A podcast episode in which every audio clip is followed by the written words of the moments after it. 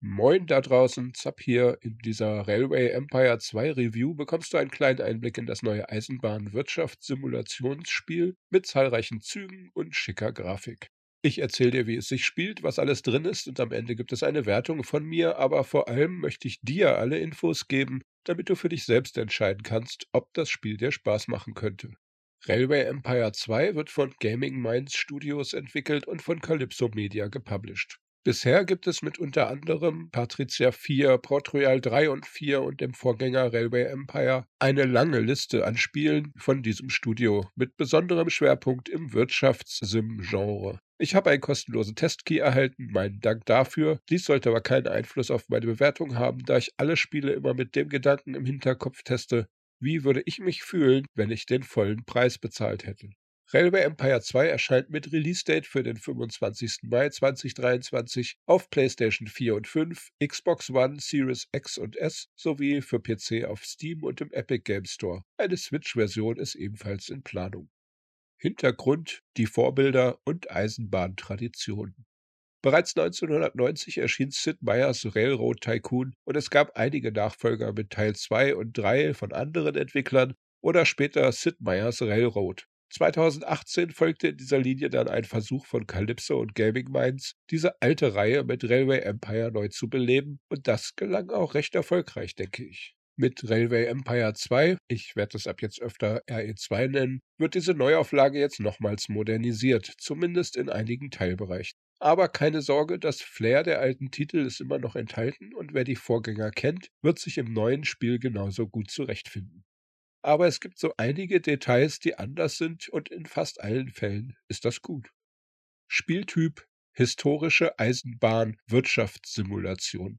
In RE2 leitet man ein Unternehmen in der Eisenbahnindustrie. Meistens sind die Karten im Zeitraum zwischen 1800 und 1900 angesiedelt, es gibt also einen starken Fokus auf Dampfloks. Dabei zeigen diese Spiele die damalige technische Entwicklung und die Fortschritte auf, die unsere Zivilisation dank der Eisenbahn gemacht hat. Wir legen Gleise, bauen Bahnhöfe, kaufen Lokomotiven und richten Fahrpläne ein. Unsere Züge fahren die Strecken dann ab und verdienen dadurch Geld, das wir dann in mehr Gleise und mehr Loks investieren können. Soweit, so simpel. Aber der Teufel steckt im Detail. Je komplexer unsere Gleissysteme werden, desto öfter bekommen wir Probleme durch Zugpannen, Staus, Mangel an Waren oder sogar durch Anschläge und Sabotage unserer Konkurrenten. Die Städte, die wir anfahren, haben Bedürfnisse die wir erfüllen können. Und wenn genug Waren und neue Leute in eine Stadt gebracht werden, dann wachsen die Städte auch. Genauso können wir in die vorhandenen Industriebetriebe investieren, sie ausbauen oder sogar ganz neue errichten. So werden aus kleinen 100-Leute-Siedlungen im Nirgendwo im Laufe der Jahre durch unsere Hilfe vielleicht riesige Städte mit mehr als 100.000 Einwohnern. Aber fast immer haben wir einen Vorgesetzten, der uns Aufgaben stellt, die wir in einer gewissen Zeit erledigen müssen. Baue Stadt A auf Größe X aus, liefere Ware Y nach Stadt B und sorge dafür, dass die Konkurrenz uns nicht den Bach runtergehen lässt, sondern eher umgekehrt. Durch Aktienhandel können wir die sogar noch aufkaufen. Ein wichtiger Teil ist auch, oft unerschlossene Gebiete in unser Eisenbahnnetz zu integrieren und so ganz Europa oder die USA mit unserem Streckennetz zu überziehen. Wir können an bestimmten Stellen sogar komplett neue Siedlungen gründen und ganz neue Städte aus dem Erdboden wachsen lassen. Dabei haben wir historisch weitestgehend korrekte Loks im Angebot. Echte Eisenbahnfans werden hier also bei den 30 Modellen wie Grasshopper, John Bull, Derwent oder Tyson Tenwheeler auf bekannte Namen stoßen. Kampagne und Szenarien. RE2 kommt mit fünf Kampagnenleveln. Das klingt erstmal wenig, aber diese Level haben es echt in sich. Rein von der Spielzeit her sind die Level circa drei bis fünfmal so umfangreich wie die vergleichbaren Level aus der Kampagne des ersten Teils. Wo damals oft nur drei Abschnitte für Bronze, Silber, Gold vorhanden waren, gibt es jetzt teilweise fünf oder sechs Abschnitte mit manchmal vier bis fünf Unterzielen und weiteren optionalen Zielen. Es kommt also vor, dass man zum Abschluss eines Levels 20 oder mehr einzelne Ziele erreichen muss. Und dabei hat man auch die Anforderungen dieser Ziele nicht unbedingt auf die leichte Schulter genommen. Spätestens ab Kampagnenlevel 3 wird es nämlich richtig knapp mit den Zeitbegrenzungen und Anforderungen. Dort habe ich bereits allein circa 10 Stunden investiert und konnte den Level noch nicht knacken, weil die Zeitlimits und die vielen unterschiedlichen Forderungen derart heftig waren. Und es gibt keinen Schwierigkeitsgradregler dafür. Ich habe es also in meinen mehr als 50 Stunden in Beta-Versionen und im Test bisher nicht geschafft, die Level 4 und 5 freizuschalten, und eigentlich dachte ich, dass ich einiges an Erfahrung mit Wirtschaftsgames allgemein und mit Railroad Tycoon und Railway Empire im Besonderen hätte. Aber ich werde weiter daran kämpfen, optimieren und nicht aufgeben. Hier kann ich also Langzeitanforderungen versprechen, wenn es nicht irgendwann frustrierend wird. Ich vermute allerdings, dass nicht jeder die Kampagne mal ebenso durchspielen können wird. Dazu kommen insgesamt 14 Szenariokarten, die über Nordamerika und Europa verteilt sind. Davon sind auch welche durch die Kampagnenmissionen geblockt. Aber zumindest nach Abschluss von Level 2 hat man 13 der 14 Karten zur Verfügung. In den Szenarien kann man sich den Charakter frei aussuchen, aber die Vorgaben über Schwierigkeitsgrad, Startkapital, Kosten, Konkurrenten etc. sind fest vorgegeben. Und sowohl in der Kampagne wie in den Szenarien lockt eine Highscore-Liste für jede Map als Herausforderung. Daneben gibt es einen freies Spielmodus, in dem man dann alles so einstellen darf, wie man das gern hätte. Und auch ein Modellbaumodus ist vorhanden. Dort kann man ohne Geld, Konkurrenz und Aufgaben einfach nur so vor sich hin bauen einem endlos riesigen Eisenbahndiorama steht dann nichts mehr im Wege. Gameplay, Simulation, Züge, Forschung, Städte. Railway Empire bietet wie der Vorgänger einen sehr umfangreichen Technikforschungsbaum. Über den Verlauf von 100 Jahren gibt es in einzelnen 10 Jahresabschnitten jeweils 25 bis 30 einzelne Forschungen, die wir freischalten können. Wir bekommen jeden Monat Innovationspunkte und können diese verwenden, um nach und nach knapp 300 einzelne Innovationen zu erforschen. Manche brauchen wir, um Loks freizuschalten, aber die meisten geben im Endeffekt passive Boni wie geringerer Betriebsmittelverbrauch, schnellere Abfertigung von Zügen, Geschwindigkeitsvorteile, Kostensenkungen etc. Und viele sind auch mehrfach vorhanden und können dann zu immer höheren Bonuswerten gestapelt werden. Gameplay, was ist neu und was ist besser in Railway Empire 2? RE2 ist natürlich um einiges moderner, aber trotzdem ist es immer noch sehr ähnlich wie der mittlerweile fünf Jahre alte Vorgänger oder sein 30 Jahre altes Urvorbild. Das ist einerseits toll für Fans der alten Serien, aber andererseits sehe ich da auch ein Problem, denn sehr viel Innovation ist in den mittlerweile über 30 Jahren nicht passiert. Es gibt zwar schickere 3D-Grafik, es wurden auch ein paar kleine neue Features eingebaut, der Gleisbau vereinfacht und logischer aufgebaut. Aber die meisten Dinge laufen noch genauso ab wie damals. Selbst viele der Menüs sehen fast identisch aus. Und die Bedienung fühlt sich noch wie damals an, obwohl es heutzutage sicher sehr viel bequemer und übersichtlicher gehen würde. Neu ist die Möglichkeit, bis zu achtspurige Bahnhöfe zu bauen. Oft ist es aber leider sinnlos, Gleisstränge vierspurig oder gar noch breiter anzulegen. Zumindest wenn man die Streckenplanung der Automatik überlässt. Denn die automatische Zugplanung kann zwar mit den Kopfbahnhöfen die Last am Bahnhof auf die vorhandenen Bahnsteige verteilen, aber auf parallelen Gleisen die Züge zu verteilen, um Staus und Überlastungen zu vermeiden, das bekommt sie nicht hin. Hier hilft dann nur manuelles Planen der Routen und das Platzieren von Wegpunkten auf bestimmten Gleisen, so dass Route A immer links und Route B immer rechts lang fährt. Das Spiel kann das also aber bedauerlicherweise nicht automatisch. Aber kommen wir zu den kleinen Detailänderungen, die am Ende Railway Empire 2 doch zu einem bemerkbaren Fortschritt bringen. So gibt es gute Verbesserungen beim grundlegendsten aller Elemente in einer Eisenbahnsimulation, nämlich dem Bau von Gleisen und Bahnhöfen. Das beginnt erstmal mit den Kopfbahnhöfen und den automatischen Signalen. Dies war in RE Teil 1 noch sehr viel unbequemer und oft auch unlogischer. Hier gibt es jetzt ein gutes System, vorausgesetzt man denkt daran, nicht nur Kopfbahnhöfe zu bauen, sondern auch Richtungsvorgaben für die einzelnen Gleise zu machen. Denn ohne dass wir den Gleisen eine Richtung definieren, funktionieren keine Signale. Und wenn man eins von beiden oder gar beides vergisst, fahren die Züge in diesem Bereich fast gar nicht ohne dass man großartig darüber Warnungen bekommen würde. Aber trotzdem ist dies ein großer Fortschritt im Vergleich zum Vorgänger. Dann ist der Gleisbau an sich in weiten Teilen sehr viel komfortabler geworden. Man kann über einzelne Wegpunkte die Gleisplanung beginnen und dann diese Punkte sowohl auf der Ebene bewegen, als auch über Mouseover mit Shift und Mausrad die Höhe ändern. So werden auch vollautomatisch Tunnel und Brücken erzeugt oder vermieden. Man kann sich ein Höhengitter einblenden lassen, was es dann recht einfach möglich macht, Berge zu umfahren, anstatt teure Tunnel zu bauen.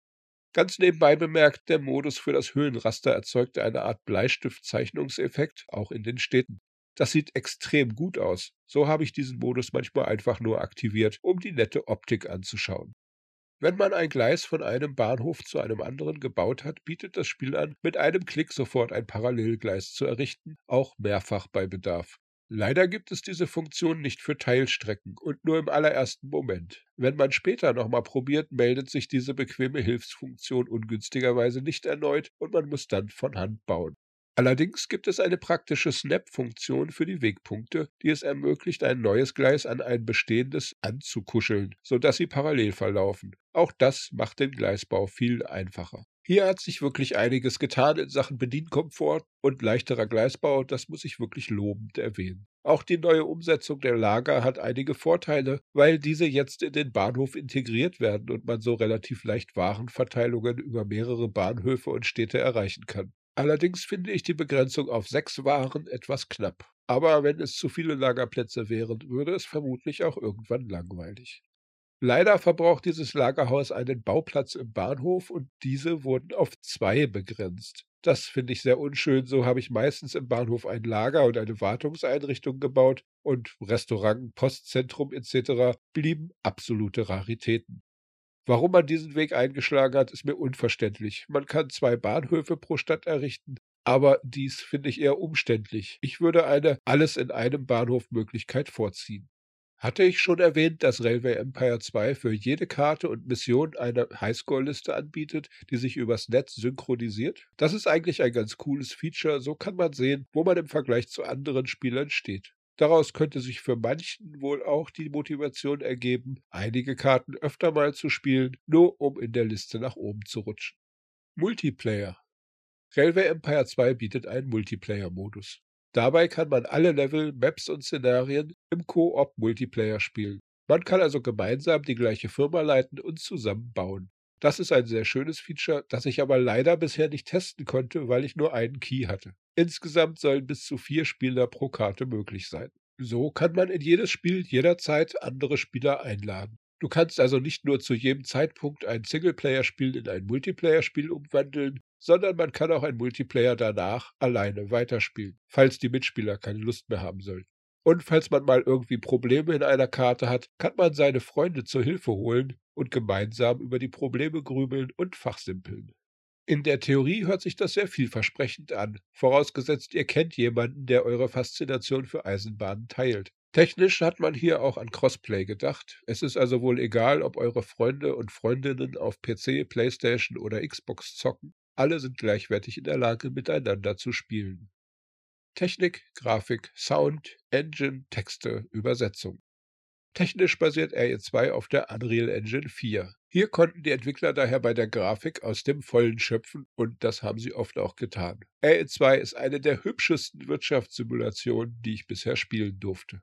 Der Detailgrad ist enorm und es macht Spaß, mit der frei rotierbaren Kamera durch die Landschaft zu schauen, auf kleine Details herunter zu zoomen oder ganz weit raus zu zoomen, um den vollen Überblick wie auf einer Landkarte zu haben. Und weil es sich natürlich anbietet, kann man mit den Zügen auch mitfahren und so die schöne Gegend auch als Bahnfahrer genießen. Technisch ist RE2 absolut stabil. In meinem mehr als 50 Stunden Testzeitraum in der Beta und jetzt mit der Release-Version ist es nicht ein einziges Mal abgestürzt und die Anzahl der Bugs, die ich gesehen habe, kann ich an zwei Händen abzählen. Dann habe ich sie gemeldet und die meisten Fehler wurden bereits gefixt. Die Soundkulisse ist dummerweise für ein Spiel dieser Preisklasse eher mangelhaft. Es gibt zwar allerlei Geräusche, die aber meistens nur abgespielt werden, wenn man mit der Kamera weit reinzoomt. Aber das ist alles andere als abwechslungsreich. Besonders nervig sind die Pfeifengeräusche und das Gequietsche der Züge. Klar gehören diese Geräusche bei einem Eisenbahnspiel dazu, aber da es nur wenige davon gibt und diese auch recht laut sind, geht das leider eher in die Richtung nervig anstelle von Ambiente. Mit mehr unterschiedlichen Samples und einem Mix aus etwas angenehmeren Umgebungsgeräuschen und weniger Gequietsche und Gepfeife wäre dies für mich schöner. Die Texte sind in zwölf Sprachen verfügbar. Mindestens in Deutsch und Englisch sind diese hochwertig geschrieben, die anderen Sprachen verstehe ich leider nicht. Sprachausgabe ist eher selten und begrenzt auf Missionsziele und Kommentare der Vorgesetzten und Gegner, aber wenn sie kommen, dann geht das ganz okay. Nur die Ansagen der KI-Gegner können manchmal etwas nerven. Man kann die Häufigkeit einstellen, aber auch bei niedrigster Stufe kommt das doch arg wiederholend und oft. Wie gut läuft Railway Empire 2 auf dem Steam Deck? Bisher gibt es jetzt vor Release noch kein Rating für die Spielbarkeit auf dem Deck. Rein von der Performance her funktioniert es gut. Die Menüs waren zwar klein, aber immer noch gut lesbar. Grundlegend sollte einer grünen Wertung für Steam Deck also nichts im Wege stehen.